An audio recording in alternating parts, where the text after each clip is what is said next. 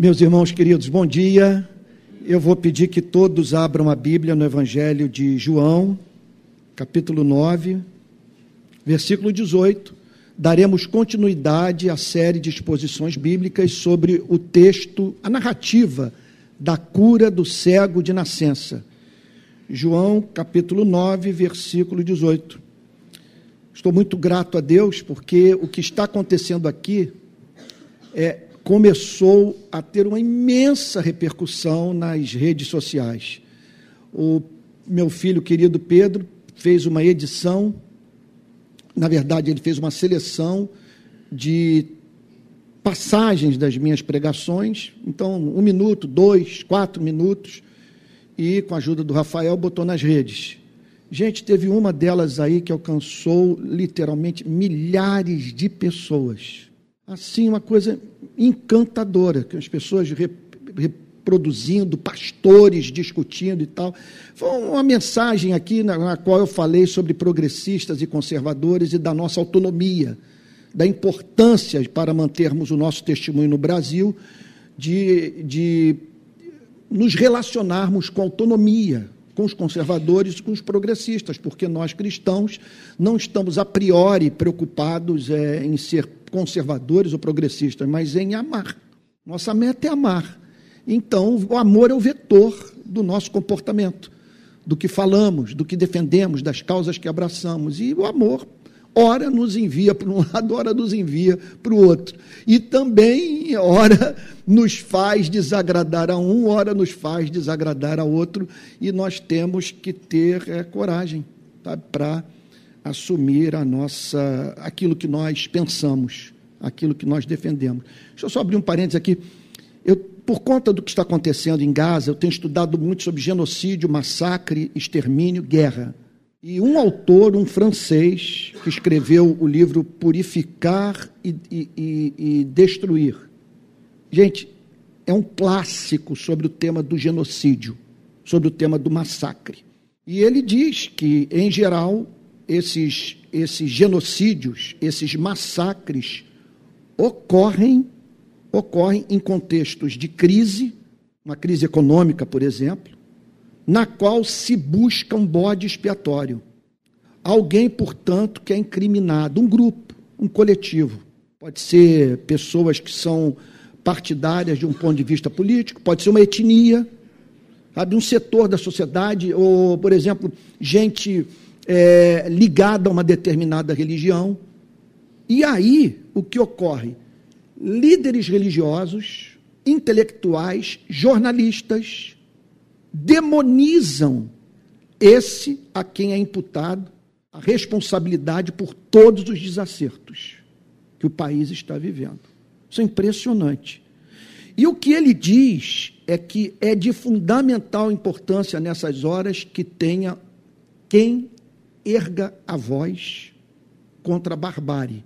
Quem desconstrua o discurso de ódio. Porque ele diz o seguinte: você não tem genocídio sem que seres humanos sejam demonizados, desumanizados e vistos como inimigos da humanidade.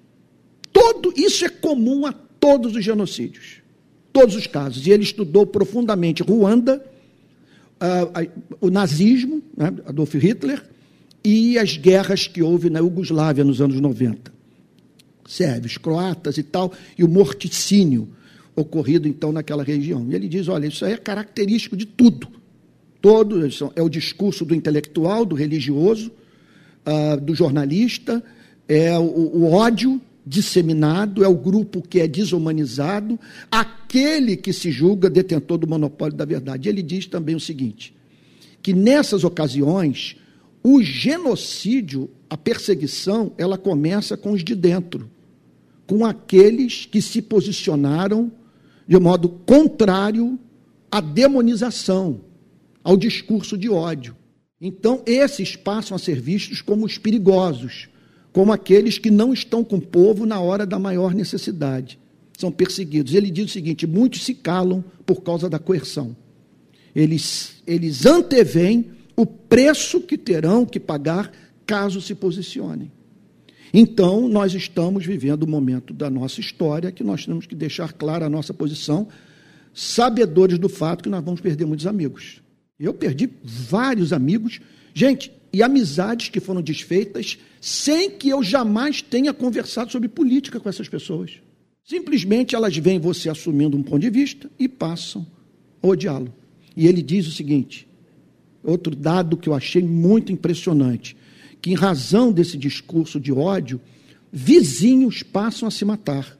Na Iugoslávia, ele diz o seguinte: que aconteceu isso de muçulmanos que conviviam com cristãos, de de repente um odiar o outro.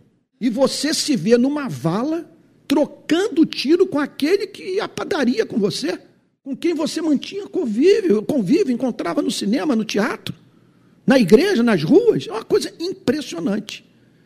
Impressionante mesmo. Então, aqui a importância de, de nós não termos medo. Eu não tenho mais, olha, eu não sei se a idade também está me ajudando nisso, nenhum escrúpulo de dizer o que eu penso. Ah, os progressistas não vão gostar. Eles falam o que pensam. E se eu estou convencido pelas Sagradas Escrituras que aquilo que eu tenho que dizer tem o um endosso do amor, eu não vou me calar. Ainda que fique sozinho.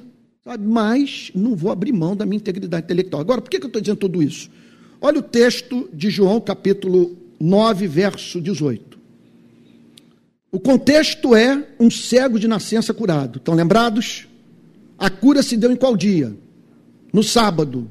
E aí então atraiu a ira da liderança judaica, dizendo que Jesus estava violando o princípio da, da observância da guarda de um dia sagrado. E aí então, o verso 18 declara: Os judeus não acreditaram que ele tinha sido cego e que agora podia ver.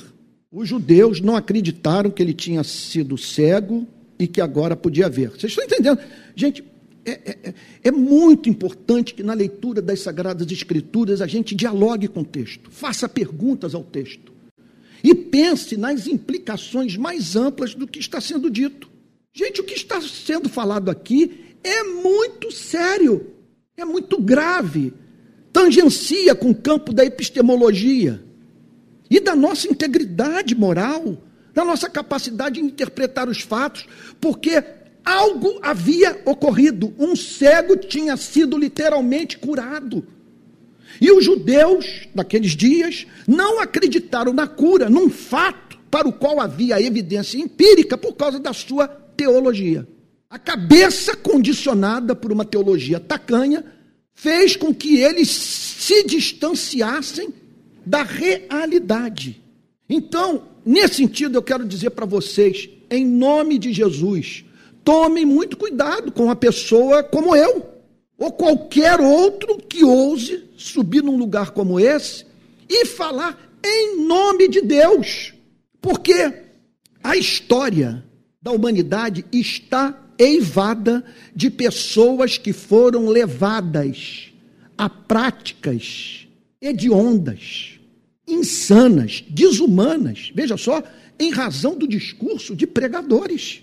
Não nos esqueçamos jamais que o que mudou a opinião pública dos dias de Jesus, que levou os moradores de Jerusalém pedirem a soltura de Barrabás e a crucificação de Cristo, foi o voto de uma multidão influenciada pelos sacerdotes, pelos profetas. Então, não ouçam jamais a mim ou a qualquer outro pregador de maneira acrítica. Porque lá estavam aqueles homens, em razão de uma teologia repleta de preconceito, tacanha, mesquinha, estreita, negando um fato. Os judeus não acreditaram que ele tinha sido cego e que agora podia ver, que a coisa não se encaixava no modo deles pensarem. Enquanto não chamaram os pais dele e lhes perguntaram: Aqui nós entramos no tema da coerção. E a coerção religiosa, vocês não têm ideia. Alguns aqui vivenciaram e estão aqui justamente por causa disso. Mas se eu fosse descrever o que eu vivi de 2018 para cá, das pressões que eu recebi das lideranças evangélicas, das instituições evangélicas, de pessoas que passaram simplesmente a me ter como inimigo do Evangelho, como um falso profeta, como um comunista é imiscuído no meio evangélico e cuja única finalidade é desviar a atenção dos evangélicos da verdade, levando-os a abraçarem um projeto político ideológico. Me permitam dizer o seguinte: um grande, um conhecido, um renomado pregador desse país, virou-se para mim e disse o seguinte: se você votar em tal candidato, acabou o seu ministério no Brasil. Qual o nome que nós podemos dar para isso? Coerção. Ele não apontou uma arma para mim. Mas ele simplesmente dizia, você não, ele, ele simplesmente disse, você não fala mais em congresso, você não vende mais livro, você não vai ser mais é, convidado para pregar em igrejas locais, o número de seguidores vai despencar nas redes sociais.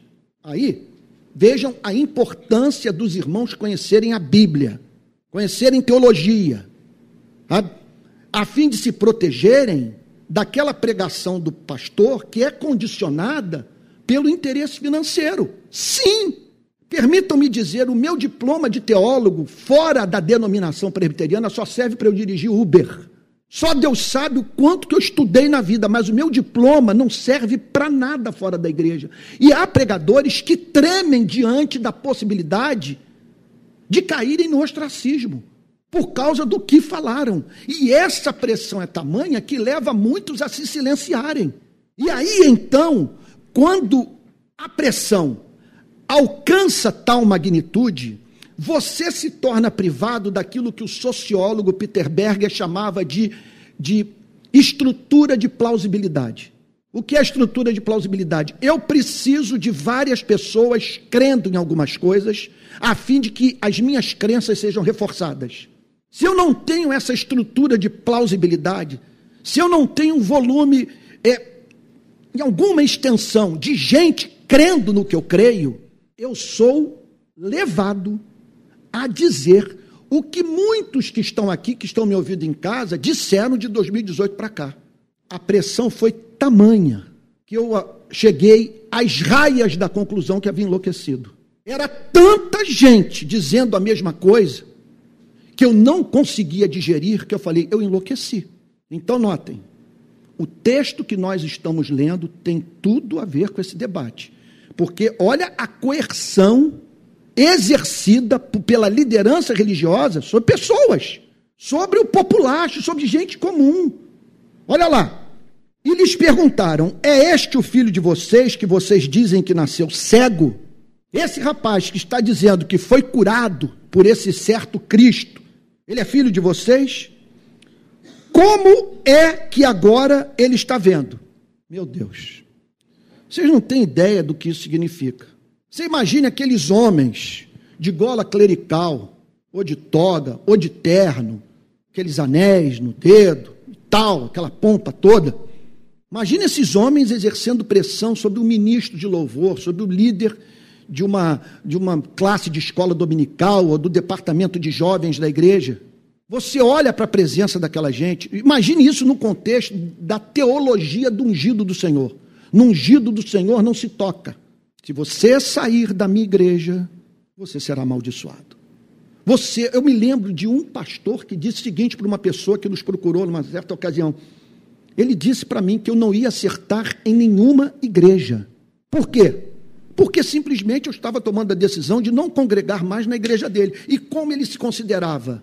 a referência do conhecimento teológico, o homem que se encontrava, usando o linguajar do meio evangélico, no miolo do mover do Espírito Santo na nação, quem não identificasse aquela ligação desse ser poderoso com o mover do Espírito no país, era um amaldiçoado. Era um filho de, de Satanás. Sabe? Era alguém que estava se assim, insurgindo contra a obra de Deus no, no, no nosso país. Então, muitos nessas horas, especialmente quando há uma dependência, quando você teme perder relacionamentos, amizades, espaço na igreja ou na sociedade, muitas vezes é o caso de perder espaço na sociedade. Para que os seus negócios sejam viabilizados, é de fundamental importância que você mantenha o vínculo com a igreja. Então, a gente não. Então, aqui está esse pai, sendo procurado pelos pastores daqueles dias, a fim de responder essas duas questões. Ele nasceu cego? Como é que ele agora está vendo? Então os pais responderam: Sabemos que este é o nosso filho que nasceu cego. Olha só, isso aqui nós não temos como negar.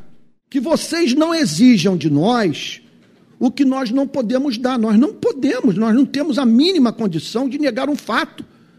Houve um ponto da história das nossas vidas que nós nos vimos como amaldiçoados, porque nós geramos um filho cego. Como nós sofremos quando percebemos que ele não conseguia enxergar nada. E essa limitação levou para a mendicância. E agora ele está vendo. E agora ele enxerga. Agora, nós não sabemos o que aconteceu. Verso 21. E também não sabemos quem lhe abriu os olhos. Nós estamos diante de dois fatos. Ele nasceu cego e agora está vendo. E houve uma pessoa que interveio. Houve um milagre na sua vida por intermédio de alguém que nós não conhecemos. Agora, nós sugerimos o seguinte: que vocês perguntem a ele. Lá estavam aqueles pais se dirigindo para os pastores daqueles dias e dizendo: olha, que vocês tratem dessa questão com ele, pois já tem idade e poderá falar por si mesmo. Aí então, aí então, olha só, aqui então, vamos assim dizer, a psicanálise do discurso dos pais. Aquilo foi o que os pais declararam. Mas o que estava por trás do discurso dos pais? Como saber? Você está ali diante de um discurso. Lá estão aqueles pais dizendo: nosso filho nasceu cego, ele está vendo. Está sendo dito que a cura se deu através de um homem. Nós sugerimos então a vocês o seguinte: procure o nosso filho. Ele já tem idade. Ele pode dizer, a melhor pessoa para dizer o que ocorreu é o nosso filho. Bom, o que dizer sobre essa declaração? João entra na mente dos pais. O Espírito Santo move João, que registrou essa narrativa, a dizer o que motivou os pais a darem aquela resposta para a liderança religiosa judaica. Os pais dele disseram isso porque estavam com medo dos judeus. Isso aqui, gente, você não falar porque você tem medo do pastor. É sobre isso. Isso aqui passa despercebido por nós. Mas eu acredito que essas circunstâncias que, que, que, que se encontram, ou que as igrejas do nosso país, nos ajudam a ver o que nós não enxergaríamos de outra forma. Nós estamos diante de paz. É quase inacreditável que essa história tenha acontecido, mas está registrado, isso é narrativa, isso é história diante da alegria da cura de um filho, eles tendo que suprimir a manifestação pública dos seus sentimentos, o seu, o, o seu pensamento, com medo do pastor. O texto é muito claro em dizer: os pais dele disseram isso porque estavam com medo dos judeus. Medo. Medo. Medo que de morrer? Medo de ser crucificado? Medo do quê? Medo da sua vida em sociedade ser inviabilizada. Medo de você carregar o estigma de herege. Gente, nós não podemos jamais nos esquecer do fato de que um ambiente eh, como esse, veja só, no qual se procura, em alguma extensão, uma certa uniformidade, porque senão você não tem igreja, você não tem identidade, e é claro que nós temos expectativas aqui de haver um mínimo de harmonia de pensamento. Senão, vamos botar um nome para isso aqui, um outro nome qualquer. Você imagina, por exemplo, uma pessoa que não crê na revolução do proletariado, que não crê na luta de classes, na abolição é, da propriedade privada dos meios de produção. Vamos lá. Essa pessoa não crê na revolução do proletariado, essa pessoa não crê na luta de classes, e ela não crê na abolição dos meios privados de produção de riqueza. Ela não crê nos três pilares do marxismo e quer se filiar ao partido da causa operária, sei lá, ao Partido Comunista. Eu quero me filiar, porque num ponto eu me identifico com vocês. Vocês se preocupam com a classe trabalhadora. Mas eu quero lhes dizer o seguinte: que vocês estão recebendo aqui no partido uma pessoa que não crê na revolução do proletariado, não defendem, uma pessoa que não defende o fim da economia de mercado e que não acredita na luta de classes. Agora, o que se pede hoje da igreja é que a igreja faça o oposto do que esses partidos políticos fazem. Simplesmente eles diriam, um partido diria o seguinte: aqui não tem espaço para você. Realmente você tem preocupação com a classe trabalhadora e tal, mas os seus meios são diferentes dos nossos. Você é um capitalista, isso aqui não tem, não faz sentido você estar entre nós. Você vai ser um estorvo. Os conflitos com você serão inevitáveis. Aí eu tenho que aceitar na comunhão da igreja quem nega a inspiração das Sagradas Escrituras. Quem, em razão das suas pautas identitárias, nega o conteúdo da Bíblia. De gente que fica revoltado com Deus em razão da ética sexual do Novo Testamento não ser a sua ética sexual. Então você não crê na morte vicária de Cristo. Você não crê no juízo final. No seu conceito de família, cabe tudo.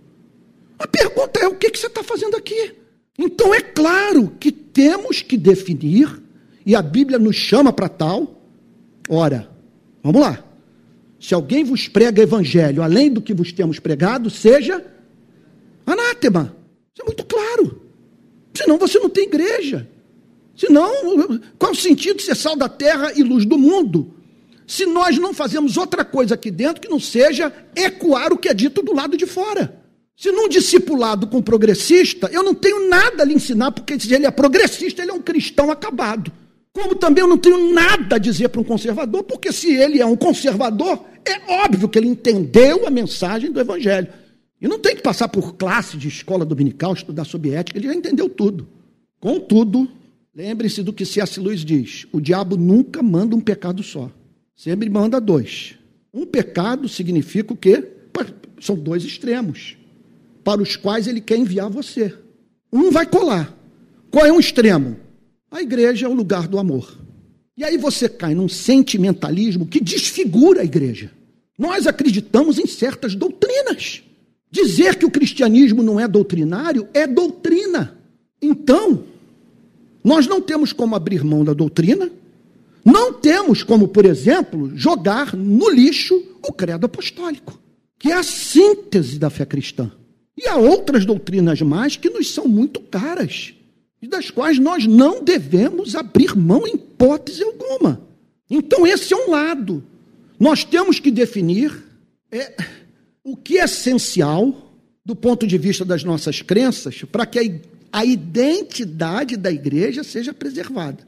Qual é o extremo para o qual o inferno pode nos levar? De nós pegarmos o que é periférico e o tornarmos essencial, de nós somarmos a esse núcleo de crença o que é socialmente construído, ou aquilo que, caso venha a ser negado por nós, não descaracteriza o cristianismo em nossa vida. Aí eu pergunto a vocês: em nome do amor, dá para aceitar na comunhão da igreja quem nega a trindade? Dá para aceitar a comunhão da igreja quem nega a divindade de Cristo? Dá para aceitar a comunhão da igreja quem diz que no final dos tempos, ter vivido como Francisco de Assis, ter vivido como, sei lá, o Benito Mussolini, não faz diferença nenhuma, porque o amor de Deus vai prevalecer e no final todos serão salvos. Então, o outro extremo é esse que nós nos deparamos aqui. E nesse ponto, não há nada que, melhor, que mais ajude a nós preservarmos a nossa sanidade mental e não cairmos nesses extremos do que o dever meu e seu de conhecer esse livro. Contam que na igreja de Northampton, o Jonathan Edwards pregava e havia membros que consultavam no Novo Testamento grego se o que Jonathan Edwards estava pregando era verdade. Se essa fé preciosa para nós, não vejo por que nós nos furtarmos de estudar a história do cristianismo. Porque grande parte dos nossos problemas tem a ver com o fato de que não conhecemos a história da nossa própria fé. Agora, esse extremo aqui é igualmente pernicioso. Os pais dele disseram isso porque estavam com medo dos judeus. Olha, vou ser franco com você. Eu não quero que você tenha receio de participar de uma igreja como essa, porque você acredita na economia de mercado. Você não tem que ter o receio de entrar com esse pensamento ideológico. Isso aqui é o chamado adiáfora.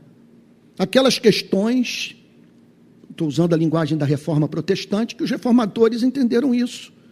Que há questões que os cristãos não têm o mesmo entendimento e não terão nunca.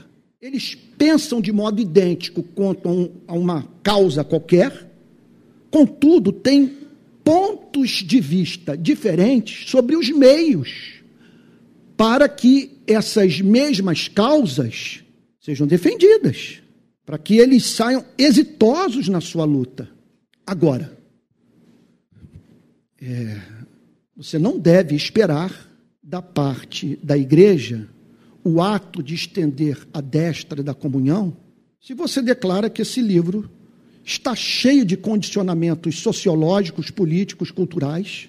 Outro dia eu vi alguém dizendo que o apóstolo Paulo apoiou o hediondo regime do Império Romano. Se o apóstolo Paulo, por causa de Romanos 13, apoiou o hediondo regime do Império Romano, eu quero saber quais outras indiodesas, mais indiodesas, ou quais outros elementos hediondos, vamos falar na minha, forma de, na minha falta de um melhor português, fazem parte da teologia do apóstolo Paulo. O que mais de hediondo, se ele falou asneira sobre esse ponto, quais são as outras asneiras que ele, João, Tiago e os próprios apóstolos que, e os próprios discípulos que registraram Mateus, Marcos, Lucas e João. Os pais dele disseram isso porque estavam com medo dos judeus, pois estes já tinham combinado que se alguém confessasse que Jesus era o Cristo, se alguém confessasse que Jesus era o Messias, seria expulso da sinagoga. A religião matando Cristo. A, quer dizer, as portas da igreja se fechando para os que conheceram a Cristo, para os que passaram a entender que Jesus era o Messias. E é óbvio que há elementos na pregação de Cristo que são profundamente perturbadores para o movimento conservador e para o movimento progressista. E o que falta a essas pessoas é a coragem de tratarem a mensagem de Cristo com o mesmo nível de virulência que trata a mensagem do apóstolo Paulo. Porque há elementos na mensagem de Cristo profundamente conservadores. Senhor, essa é uma condição muito difícil referente à relação do homem com uma mulher. Melhor não casar. O que Jesus vai dizer é o seguinte: você é responsável por quem você cativa. Você tirou essa mulher de casa. Ela só depende de você para viver. Ela agora está com estria, os seus seios estão flácidos.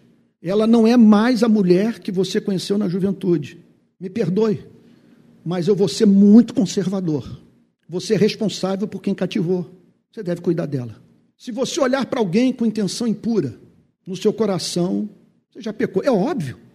Porque se você agasalha o mal dentro do seu coração, é claro que isso vai vazar nas suas atitudes. E aí, quando os fariseus mandam uma comissão para investigar o que, que Cristo estava pegando, pregando, e eles observam que os discípulos comiam sem lavar as mãos. Ó oh, mestre, seus discípulos comem sem lavar as mãos. É, de fato, eu nunca tratei dessa tolice com eles. Eles têm outras preocupações mais na vida. Isso é ou não é progressista até a medula. Então, um cristão progressista, um cristão conservador, é uma contradição. É sujeição a uma pauta que está sendo imposta a você e a mim. Nós somos guiados pelo amor. E o amor nos tornará objeto de muita contradição para os dois lados da disputa ideológica. Os pais dele disseram isto porque estavam com medo dos judeus, pois estes já tinham combinado que se alguém confessasse que Jesus era o Cristo, seria expulso da sinagoga. Os maiores adversários do evangelho sempre foram os de dentro. Sempre. Ainda agora, de manhã, acordei muito cedo e, e ouvi um, um, uma mensagem do Martin Lloyd Jones falando sobre o ministério de George Whitfield. Por que George Whitfield passou a pregar do lado de fora da igreja? Porque as portas das igrejas todas foram fechadas para ele. Aí ele foi pregar ao ar livre. Sempre os maiores adversários são os de dentro, historicamente. Verso 23.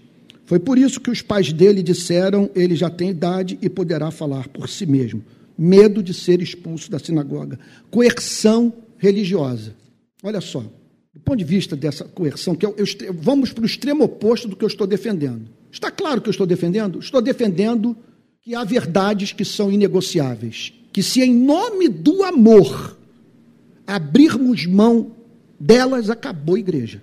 É como o Partido Comunista da Causa Operária aceitar no seu seio como membro uma pessoa que nega a revolução do proletariado, a luta de classes e o monopólio do, do, do, da propriedade privada dos meios de produção. Ora, você não crê na, na, no, que é, no equivalente para o comunismo, na trindade da divindade de Cristo ou da, ou da justificação pela fé. E você quer fazer parte de uma instituição em que você nega o que há de mais importante nela, do ponto de vista da sua visão de mundo, isso é uma contradição. E estão exigindo que isso seja feito na igreja hoje, em nome do amor. Em nome do amor. Produto final é isso. Produto final é pastor pedindo perdão por dizer o que pensa, com misericórdia, clamando pela misericórdia das pessoas para, para por pregar o que está registrado nas Sagradas Escrituras. Agora, o extremo oposto é alguém se apresentar como membro de um movimento que detém o monopólio da verdade. Olha, eu não sei onde foi que eu li, mas um autor que disse a seguinte coisa: não sei quem foi, meu Deus, eu... deu branco agora. Mas a frase é impecável, é irretocável. Jamais alguém apresentou um sistema de pensamento que exigisse a sujeição intelectual de todos os seres humanos cultos. Não existe. E entre nós isso tem que prevalecer, porque a possibilidade de nós estarmos numa instituição como essa, um, um alimentando a loucura de outro, é concreta. Por isso que, de vez em quando, eu sugiro o seguinte: leia conservadores, leia progressistas, leia metodistas, leia presbiterianos, leia batistas. Procure se familiarizar com a tradição de espiritualidade católica. Abra janelas. Abra as portas, desconfie de si mesmo. Leia quem o confronta, aquele que o contraria, aquele que o desagrada. Isso é de fundamental importância para a preservação da nossa integridade intelectual. E, e, e, outra coisa, com isso nós abrirmos espaço para alguém chegar e dizer o seguinte: você faz parte de um grupo que enlouqueceu. Pense na possibilidade de pessoas estarem vivendo com o cristianismo mais bonito do que o seu. Outro dia eu fui participar de um programa de rádio aí, lá em São Paulo, e um pessoal progressista que tem sérios problemas com os conservadores. Eu disse para eles: olha, só que na enchente que agora houve lá no Nordeste, eu só vi conservador comigo indo para a lama cuidar dos nordestinos que perderam tudo na chuva. Reverendo Antônio Elias era um conservador. E eu tive uma experiência poderosa com Cristo dentro de uma igreja conservadora, a Igreja Presbiteriana Betânia. Alguém esses dias chamou, pra, mandou uma mensagem para mim dizendo que Martin Lloyd Jones é um fundamentalista. Eu mandei uma mensagem bem educada no privado dizendo o seguinte: pois esse fundamentalista desperta no meu coração um amor profundo por Jesus. Foi por isso que os pais dele disseram: ele já tem idade e poderá falar por si mesmo. Então chamaram pela segunda vez o homem que tinha sido cego e lhe disseram: Deixa eu abrir um parênteses aqui. Vocês estão me vendo pregar de uma forma mais incisiva do que nos últimos domingos. A crise que o protestantismo brasileiro está vivendo é monumental. Monumental. De um lado, progressistas condenando o conservadorismo de direita norte-americano, encarnado na figura do ex-presidente da República, enquanto que não poucos deles negam verdades inegociáveis do cristianismo. E do outro lado, pessoas que, em nome da ortodoxia, se comportam de modo repugnante. Defendem as causas que até precisam ser defendidas, mas da forma mais odiosa que se possa conceber, sem o mínimo tato. Então, nós estamos começando aqui uma igreja que sonha em pensar duplo, sonha em se sujeitar àquele glorioso, eu diria glorioso deliberadamente princípio, no essencial, unidade, no secundário, liberdade, sobretudo, amor. Então nós precisamos saber o que é essencial, o que é secundário. Não venha dizer que o amor é essencial. O cristianismo não dissocia o amor da verdade. Nós não podemos, em nome do amor, descaracterizar a igreja. Havia um amor que se for levado às suas consequências práticas, do ponto de vista desse conceito que entrou na igreja, vai exigir de nós que nós tenhamos que estender a destra da comunhão para muita gente cuja ideologia nós não gostamos. E que, contudo, nós não conseguimos tratar com o mesmo amor que dispensamos aqueles que, com os quais nós temos afinidade político-ideológica. Então chamaram pela segunda vez o homem que tinha sido cego e lhe disseram: Diga a verdade diante de Deus. Diga a verdade diante de Deus. Isso é, é, o, é o auge da coerção. Diga a verdade diante do Deus a quem nós conhecemos, que só nós estamos autorizados a, sob o seu nome, falar nesse país. Diga a verdade diante de Deus. Nós sabemos que esse homem é pecador. Esse homem quem? Nós sabemos que Jesus é pecador. Ele é pecador por quê? Porque não passava pelo crivo da instituição religiosa.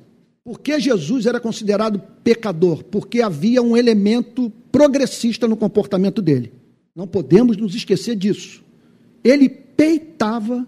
Olha, gente, vocês querem coisa mais extraordinária do que a história da mulher que foi trazida para dentro do templo, apanhada em adultério? Na lei, Moisés manda que essas mulheres sejam apedrejadas. E aí Jesus ali faz a ética avançar. Ele diz o seguinte: pois ela não vai ser apedrejada. Estou inaugurando um reino que não tolera esse tipo de prática. Vocês estão usando a Bíblia para matar. Eu quero e vim para usar a verdade para promover a vida. Agora, nem por isso ele cai no relativismo. Agora vá e não peques mais. E ele respondeu: resposta imortal. Se é pecador, eu não sei. Eu não o conheço o suficiente. Uma coisa eu sei: eu era cego e agora vejo. Eu gostaria de fazer dois comentários sobre essa declaração do eu era cego, agora vejo.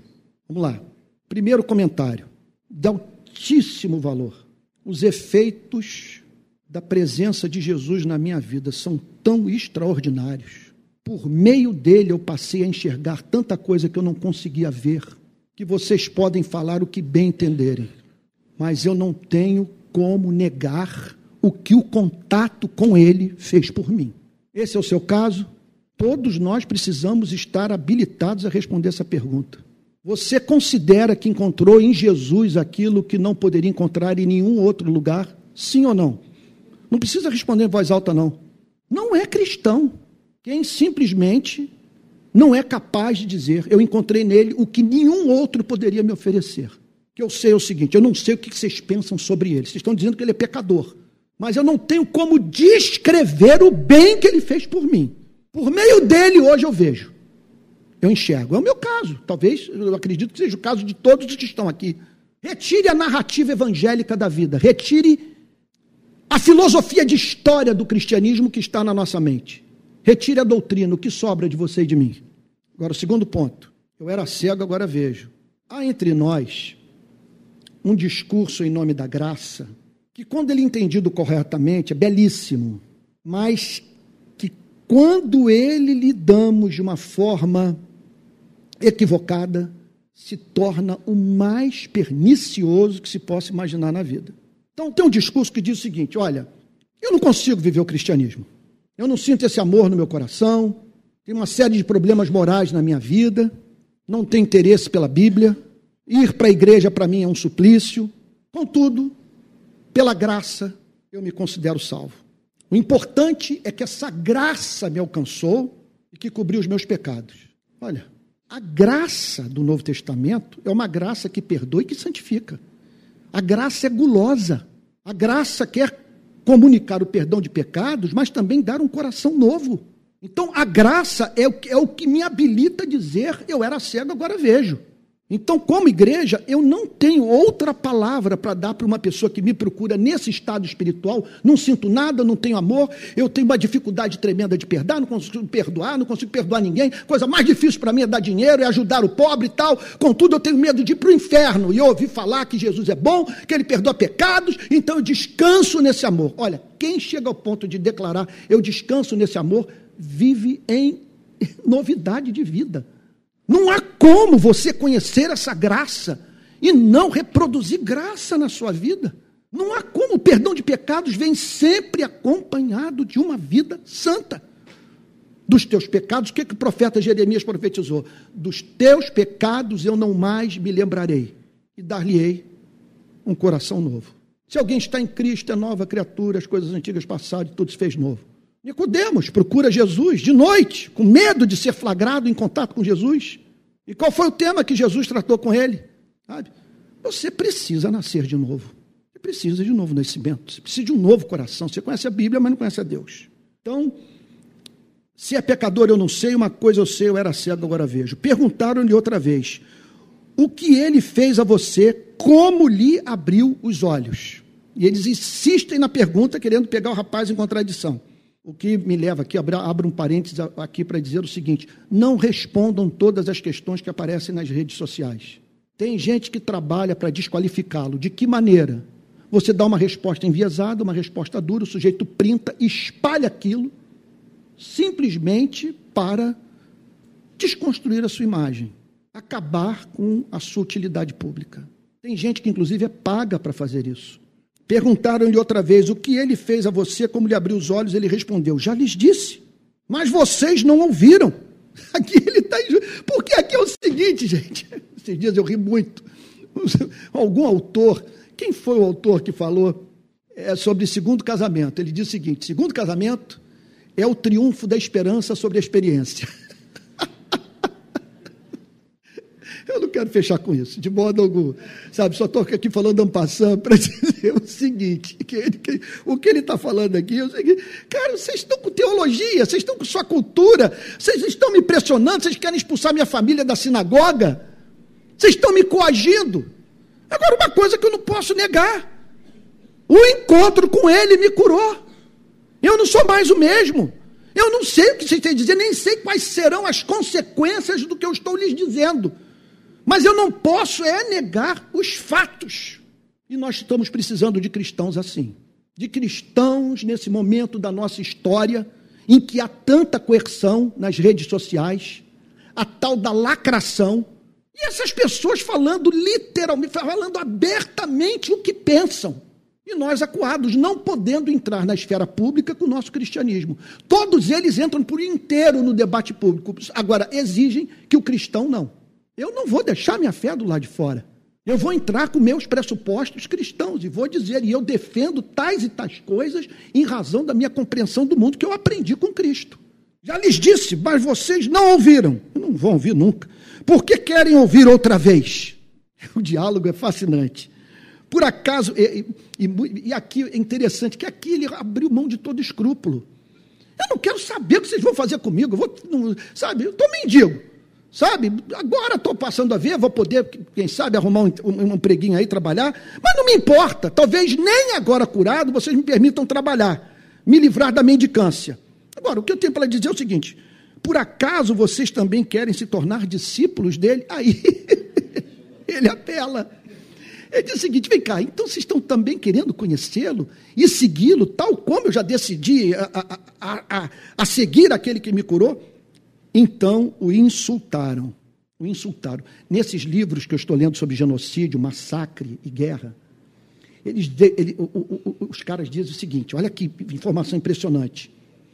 Que para que ocorra um genocídio, você tem que desumanizar aquele que você quer matar. Você tem que transformá-lo, eles chamam, no outro, que é objeto do seu ódio. É o responsável por todos os seus males. Agora, como você continua tendo uma consciência, há certas coisas que você não consegue fazer. A primeira delas é matar sem encontrar uma justificativa para o ato de matar alguém. E em conexão a isso, esses estudiosos dizem que em ambiente de guerra, dificilmente uma força de ocupação, quer dizer, um soldado de uma força de ocupação, mata o outro olhando nos olhos. Na maior parte das vezes, os assassinatos são cometidos com a vítima de costas. Os estudiosos dizem o seguinte: aquele olho nos olhos, aquele momento de comunicação de humanidade é insuportável para o algoz. E eles dizem o seguinte: eles desfiguram a pessoa, tira o nariz, tira a orelha, decepa as mãos, para que o sujeito seja visto como um não humano. Porque a única forma do perpetrador de violação de direito lidar com o crime que está praticando. Então aqui eles o insultam e lhe disseram: discípulo dele é você. Esse é o diálogo que a gente encontra todo o tempo nas redes sociais. O discípulo dele é você. Nós somos discípulos de Moisés. Nós somos discípulos de Moisés. Meu Deus do céu. Nesses estudos também que eu estou fazendo, os autores falam sobre que a primeira vítima do ódio dos perpetradores de massacres e de genocídios são os que fazem parte da sua própria etnia, do seu próprio país, da sua religião, mas que são críticos do que está sendo feito. São as primeiras vítimas. Eles são tidos como o seguinte: não são leais, são perniciosos, são perigosos. Eles, com seu discurso, causam desânimo, dividem a nação, nos impede de agirmos como um só homem. Tem que ser mortos. Por isso que quando eu fui a Dachau, 30 minutos de, de Munique, campo de concentração, do lado esquerdo, você entra em Dachau, do lado esquerdo, onde ficavam os judeus, os homossexuais, os testemunhos de Jeová. Do lado direito de Dachau, instalações muito superiores, os alemães, que se insurgiram contra o nazismo. E eu tive a emoção de entrar na cela do pastor Nimor, que foi um dos que se levantaram contra o nazismo. Impressionante. É, esses dias eu li a confissão de Calbart, famoso teólogo. Ele diz o seguinte: eu, hoje eu me arrependo de não ter me posicionado como Dietrich Bonhoeffer contra a questão judaica. Porque quando os judeus começaram a ser perseguidos, os cristãos se calaram, com exceção do Dietrich Bonhoeffer. Discípulo dele é você, nós somos discípulos de Moisés, nós somos os calvinistas. Nós somos os que preservaram a verdade. Sabemos que Deus falou a Moisés, mas este nem sabemos de onde é. Com a Bíblia na mão, a Bíblia, quer dizer, a verdade pula para o lado de fora, sai da Bíblia, se encarna, se reveste de cabelo, ossos e carne, e os teólogos não conseguem reconhecer a verdade encarnada. Religião é um perigo. A instituição religiosa é um perigo. Você tem que estar o tempo todo buscando a sua reforma, fazendo perguntas a ele, a ela. Sabemos que Deus falou a Moisés, mas este, é, mas este nem sabemos de onde é. O homem respondeu. Olha o, o, o diálogo, hilário. É estranho que vocês não saibam de onde ele é. É estranho, porque vocês vivem para estudar a Bíblia, mas ele me abriu os olhos. Como é que vocês não sabem quem é essa pessoa que operou Milagre dessa natureza, ele abriu os meus olhos. Nós sabemos que Deus não atende a pecadores. Aqui está uma teologia um pouco dúbia. Se não atendesse pecadores, nós não estaríamos aqui hoje. Né? Mas, de qualquer maneira, do ponto de vista de um profeta que vive deliberadamente no pecado, sabe? Esse é um sentido que nós podemos atribuir à, de, declaração.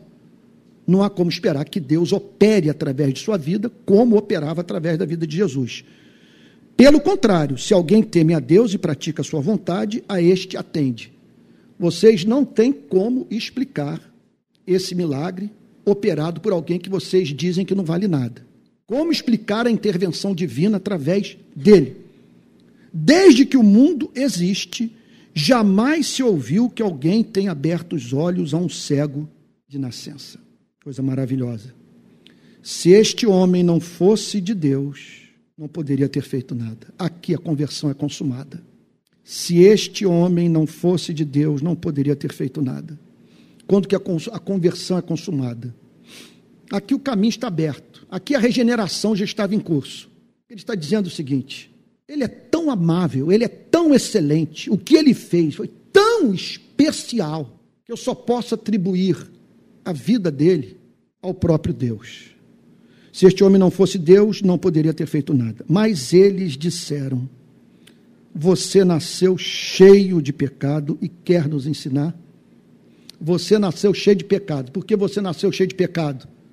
Porque você nasceu cego. A sua condição prova que você nasceu em pecado. Você não vale nada. Você é torto por natureza. Está querendo ensinar teologia a nós e o expulsaram. Gente querida, Manhã muito polêmica. Eu sei, toquei em temas altamente controversos. Alguém aqui gostaria que eu projetasse mais luz sobre alguma declaração feita por mim nessa pregação? alguma coisa que você achou dúbia, que você achou contraditória antes de nós orarmos? Você gostaria de fazer alguma pergunta, algum acréscimo? Entenda uma coisa: qual é a minha preocupação com esses cultos que nós estamos começando aqui em Niterói?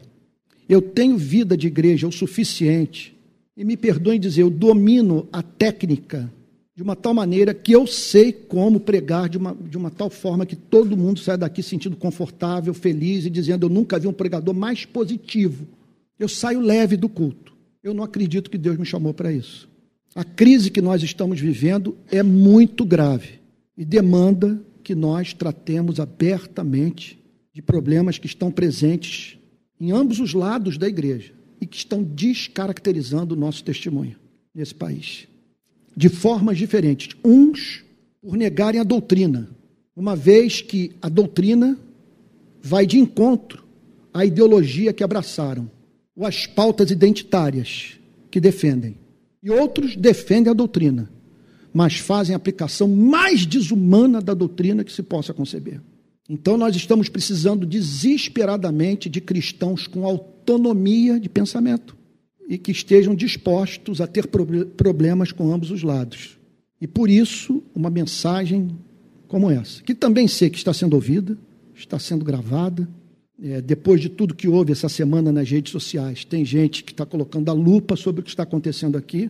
E quero deixar bem clara a nossa posição, onde nós queremos chegar. Talvez eu seja muito mal educado no que eu vou dizer, mas quem vem para cá esperando encontrar uma igreja marxista, vai se frustrar. Quem vem para cá esperando encontrar uma igreja progressista também vai ter uma grande decepção. Mas, Antônio, por que você está falando do marxismo, do progressismo? Porque foi criada a ideia de que eu sou progressista, que eu sou marxista. Eu não sou nenhuma coisa nem outra. Sou profundamente conservador em teologia.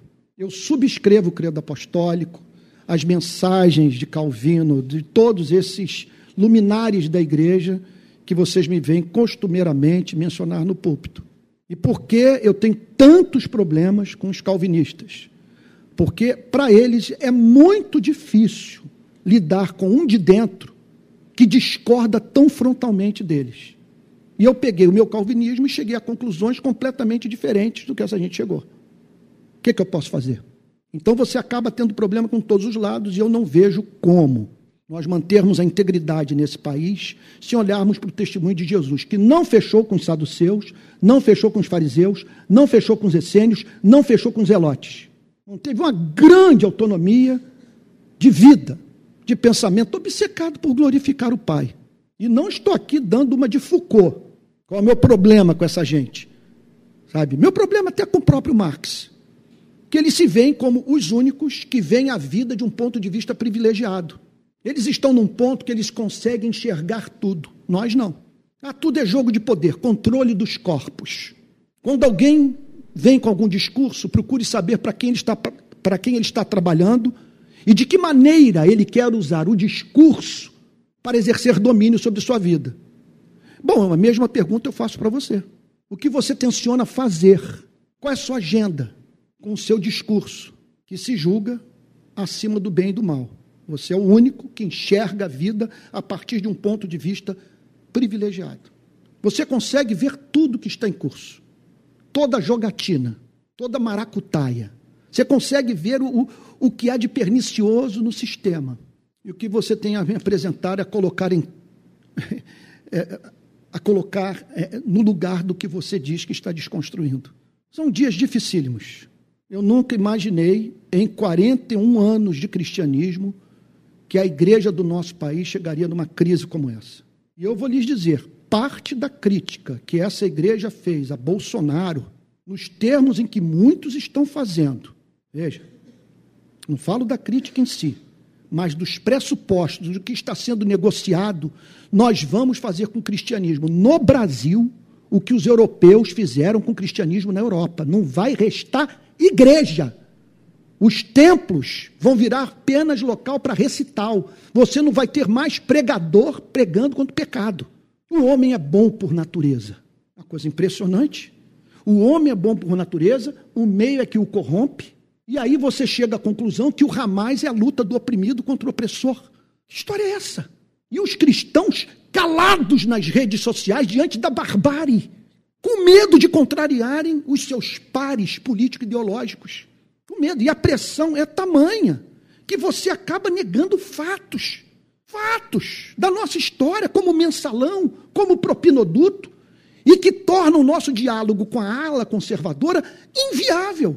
Porque eles dizem o seguinte: vocês profetizam para um, mas não profetizam para outro. Eu soube que os evangélicos se reuniram ano passado com o presidente Lula para pedir perdão ao presidente Lula pelo que os evangélicos fizeram com ele. Por que você não foi no encontro? Porque eu não vou para encontro com o presidente Lula, com quem quer que seja ligado ao Partido dos Trabalhadores, sem falar sobre os estragos que eles cometeram na nossa nação. No meio de muita coisa boa, maravilhosa, que emancipou a vida de milhões de pobres. Mas vai ler Moscazu do Frei Beto, vai ler as críticas do Gilberto Carvalho, chefe do gabinete civil do governo Dilma, que ele faz num Democracia em Vertigem, naquele documentário. São críticas contundentes. O que o, o, o, que o Frei Beto diz no Moscazu é o seguinte: eu saí porque eles romperam com sua tradição, com seu passado, com a sua essência, se encantaram com o tapete vermelho. Gilberto Carvalho falou: nós começamos com um pé na favela e um pé na instituição política, porque esse era o nosso grande pressuposto. Nós tiramos o pé da comunidade, ficamos só nas instituições e nos corrompemos. E aí, por medo de eu perder apoio, eu vou me calar. Não se cale. Você não vai falar de uma forma dura, de uma forma amarga, sem a, a verdadeira intenção de edificar, de ganhar o seu interlocutor para a verdade, para Cristo, e por não concordar com ele num ponto e no outro, você também não vai negar o que há de virtude, o que há de belo, o que há de encantador naquilo que ele fez, naquilo que ele defende. Mas o que nós não podemos é sermos o único setor da sociedade que se cala, que não diz o que pensa. E, em geral, esses massacres, esses crimes, essas tragédias ocorrem porque tem pessoas que dizem o seguinte: a última coisa que eu quero é ferir os meus pares, é não ter espaço na universidade. Se eu escrever isso na minha tese, simplesmente ela não vai ser aprovada. Se eu criticar tal candidato, acabou. Sou condenado ao ostracismo. E por aí vai. Alguma dúvida, alguma questão? Pois não. Isso, isso. Sim. É porque ele, quando eu falo, porque está tudo tão maculado pelo que está em curso no Brasil, que você usa a palavra conservador, a gente só pensa, só pensa do ponto de vista do que há de negativo. Mas nós não podemos nos esquecer que C.S. Lewis é considerado conservador. John Stott é considerado conservador. Sabe? E eu sou conservador. Sou conservador. O que, que eu digo que o reverendo Antônio Elias era conservador? Ó, o reverendo Elias era conservador porque ele acreditava primeiro na Bíblia. Ele tinha a Bíblia como inspirada, como palavra de Deus. Ele chamava os pecadores para o arrependimento, para entregarem a vida a Jesus. Eu me lembro do diálogo que ele travou com um jovem na, no jardim da Betânia, lá da Major Frois. Reverendo, posso fazer isso? Meu filho, se você consegue dar graças, faça. É, é, é, é, uma, é um conselho bem conservador. Você consegue praticar o que você está me dizendo que quer praticar, dando glória a Deus. E então, quando eu digo que ele é conservador, não estou dizendo que ele foi uma pessoa austera, sem misericórdia, sabe? Não estou dizendo que ele foi um perseguidor de pessoas que divergiam dele, longe disso. Sabe? Porque ele era uma pessoa muito doce, muito amorosa. Mas estou dizendo o seguinte: do ponto de vista teológico, eu me lembro, eu me converti na igreja dele, eu vi os cultos, as músicas que eram cantadas, a cultura da igreja Betânia. Ele acreditava no batismo com o Espírito Santo, nas evidências de línguas estranhas, aquela coisa toda. Ele tinha, portanto, uma teologia profundamente conservadora. Agora, a aplicação teológica dele, que eu posso considerá-lo calvinista, inclusive, ele acreditava na eleição, na doutrina da regeneração, sabe, na morte sacrificial de Cristo, acreditava nisso tudo. Mas na aplicação, ele fazia com doçura. Ele fazia com, com amor, e isso eu fui testemunha. Então, ele, ele, ele conseguia ser um, um, um conservador não farisaico. Esse que é o, eu acho que esse que é o problema desse conservadorismo que está aqui no Brasil. Ele é profundamente farisaico. É insuportável andar com essa gente. Alguma outra questão? Pois não, minha querida. Pode falar, Helene. Sim. Uhum. É. Elaine está falando. Ela está dizendo o seguinte, que para quem não ouviu, né, Elaine? Você quer falar? Já que está com o microfone. Assim, né? É, eu, é, o senhor falou assim. Eu, eu também cheguei, que, que, teve uma hora que pensou que estava enlouquecendo. E eu também, assim, eu falei assim, gente, eu estou enlouquecendo. É, né, eu lembro que eu estava em casa e eu falei assim, meu Deus, eu estou enlouquecendo, estou enlouquecendo, porque eu estava questionando esses que, é, é, vamos dizer assim, que eu até anotei aqui, né, é, que o, o, Evangelho é o amor, né, e questionando é, o que é essencial, porque o essencial é assim, a doutrina não estava aplicada com amor nessa assim a metodologia, a prática. E para o lado o amor é, não não via assim essa, essa profundidade da e aí eu falei assim gente eu estou enlouquecendo e aí eu procurei assim é. algumas pessoas que eu considero assim uhum. sensíveis e ao mesmo tempo eu não vou usar conservador não gosto dessa palavra mas é, é, é que são radicais no sentido de irem à raiz da, da, da, do Evangelho, né? E eu fui conversar, eu falei assim, eu acho que eu estou enlouquecendo. É, e a, nesse dia, né, Paulo estava até comigo, assim, eu, eu, saí leve, porque essa pessoa que, inclusive, foi uma das pessoas responsáveis pela minha conversão, ela falou assim, Laine, você não está enlouquecendo, porque eu, tô, eu estou sentindo a mesma coisa isso, que você isso, está sentindo. Isso, isso. Né? Então, é, esse, quando a gente fala do conservador, seria nesse sentido assim de ver essa falta de amor, né? Assim, é, é, ao ponto assim de eu, eu ouvir, eu falo, né, eu sou uma nova convertida, eu me converti é, de 39, assim, com 39 para 40 anos, né? Assim, tem é, 12 anos, 12 a 13 anos. E aí uma pessoa falou assim: "Você é uma raridade" porque é, quem se converte, você é uma raridade. E aquilo assim me chocou, sabe? Porque é, é, é, pelas coisas que eu falo, pelas coisas que eu faço. E aí eu falei assim, a minha mãe, ela é, é, não conhecia esse Cristo, esse Evangelho. Mas a minha mãe, ela pegava empréstimo para construir o, a casa, eu fico emocionada, do, do macumbeiro, sabe? Assim, quando minha mãe estava com, com a sobrancelha, assim, né, assim, eu falei, gente, ela fez alguma coisa e ela não podia fazer isso. E ela fazia isso. E aí, ela, de certa forma, ela vivia o evangelho, mas não conhecia. Né? E aí é, e ela tinha uma confusão muito grande, porque ela era católica, mas, de certa forma, a gente uhum. tem uma, um grupo da, da, da, família que é espírita, e no final assim da vida, né, é, o pastor Tel foi lá em casa, né, e aí foi engraçado que ele fez uma oração, e eu lembro assim, eu vou confessar uma coisa aqui, não sei nem se eu beijei assim a Bíblia do pastor Tel, enquanto ele estava orando, e aí ela, eu senti que ela ali fechou os olhos e se entregou, sabe? Uhum. Mas aí quando ele ele saiu, aí eu falei assim, mãe, você gostou? Ela, gostei, mas ele não veio, é, é, tipo assim, é, eu não vou embora não, eu não vou embora não. Isso é. foi numa quarta e na sexta uhum. à noite, que foi de dia 30 de novembro para o dia 1 uhum. ela foi então eu falei para essa pessoa conservadora, uhum. a minha mãe era uma cristã e não sabia, porque ela não fazia acepção de pessoas, ela pegava empréstimo sem poder e ela construiu. Ela, quando eu falei assim para uma cumbeira, ela fez uma cara assim, né? Hum, é para um pai de santo, porque não tinha onde morar com seus filhos.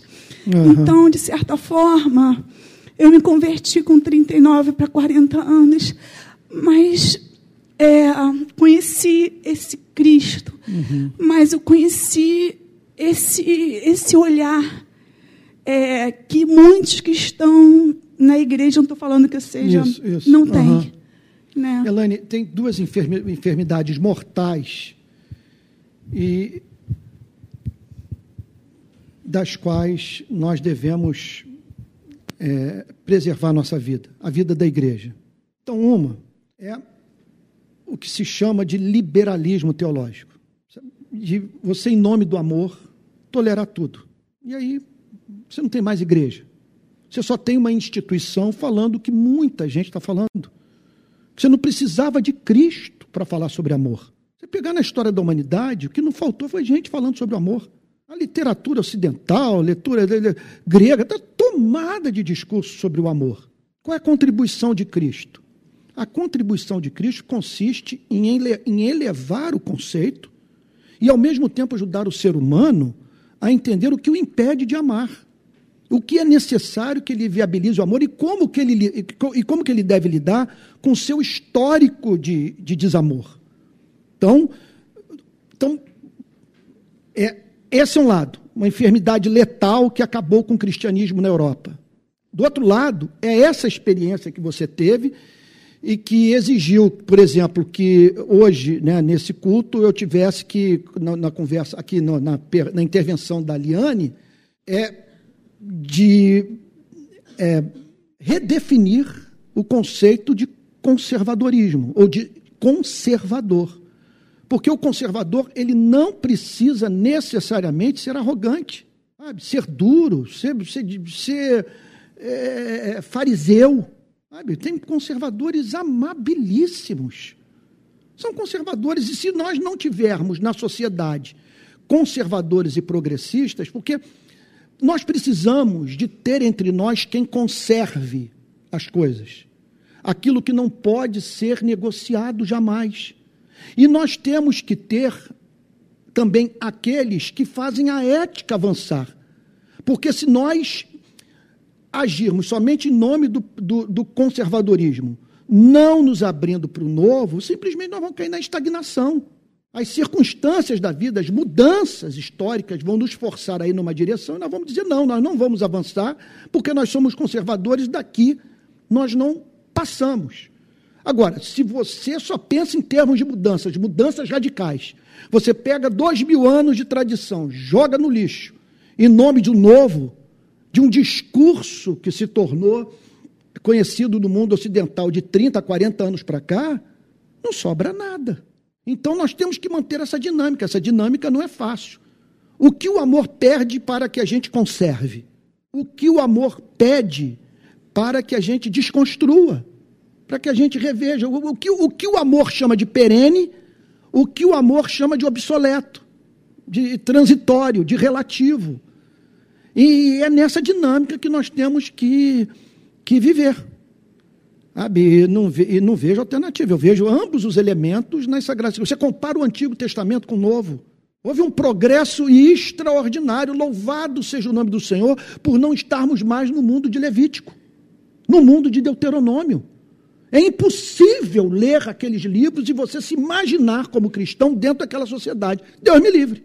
Houve um avanço. Mas olha o quanto que o Novo Testamento preservou do Antigo. E por isso tantas alusões ao Antigo Testamento. Sabe? É isso. Gente, em, em, em suma, aqui eu vou terminar. Os dias são realmente complicados.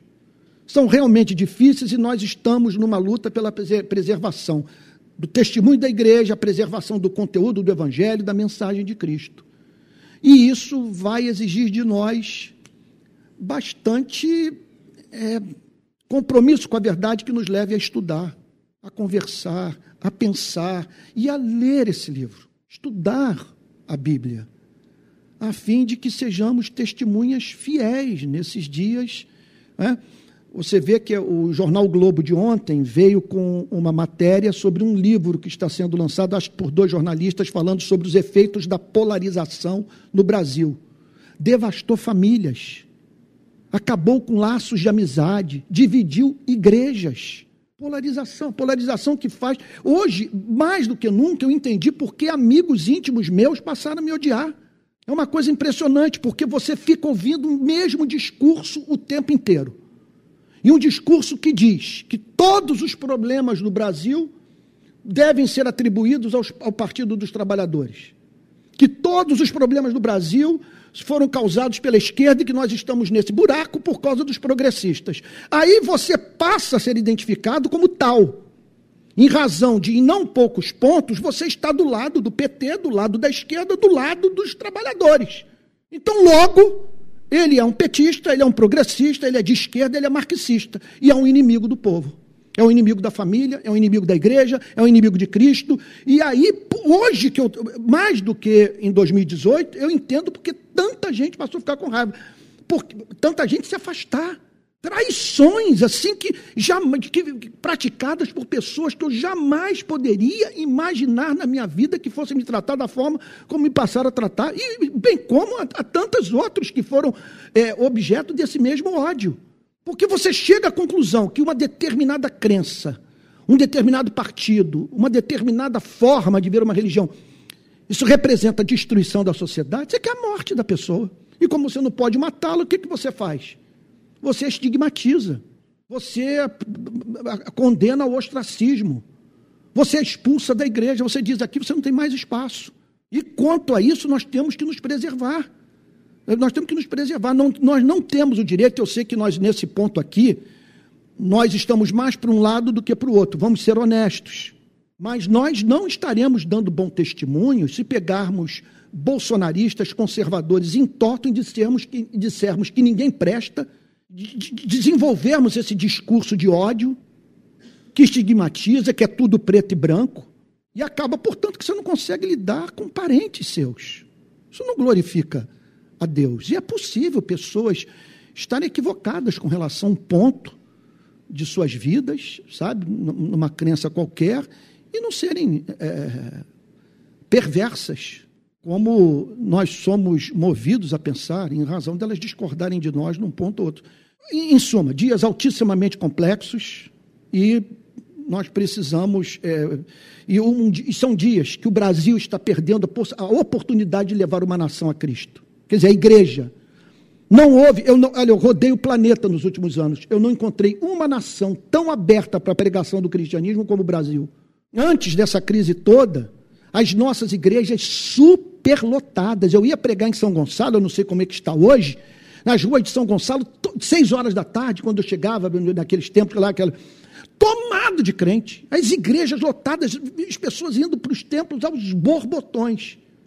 E agora, nós vemos os que fizeram essas igrejas superlotarem, fazendo uma aliança política espúria, imoral, indecente, que escandalizou número incontável de, de, de membros dessas mesmas igrejas, e do outro lado, os que se insurgiram contra essa aliança, mas negociando o que não pode ser negociado.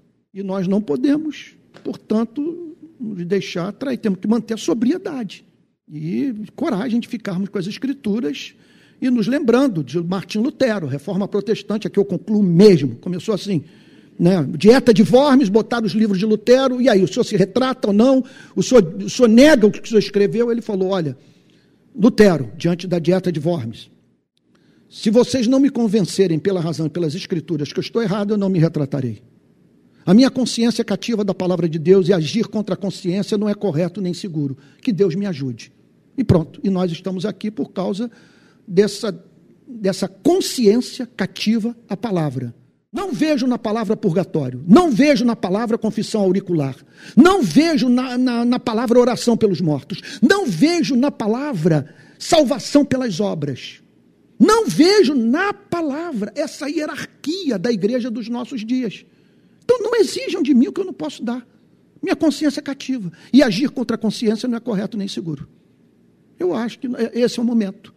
Agir contra a consciência não é correto nem seguro. E eu e, e isso significa, portanto, você, deix, você ter dificuldade para andar por onde você andava. Pessoas vão passar. É, essa semana, por exemplo, com o corte que foi feito na minha pregação e que foi colocado nas redes sociais, o tratamento que eu recebi da esquerda é assustador, em nada diferente do comportamento bolsonarista.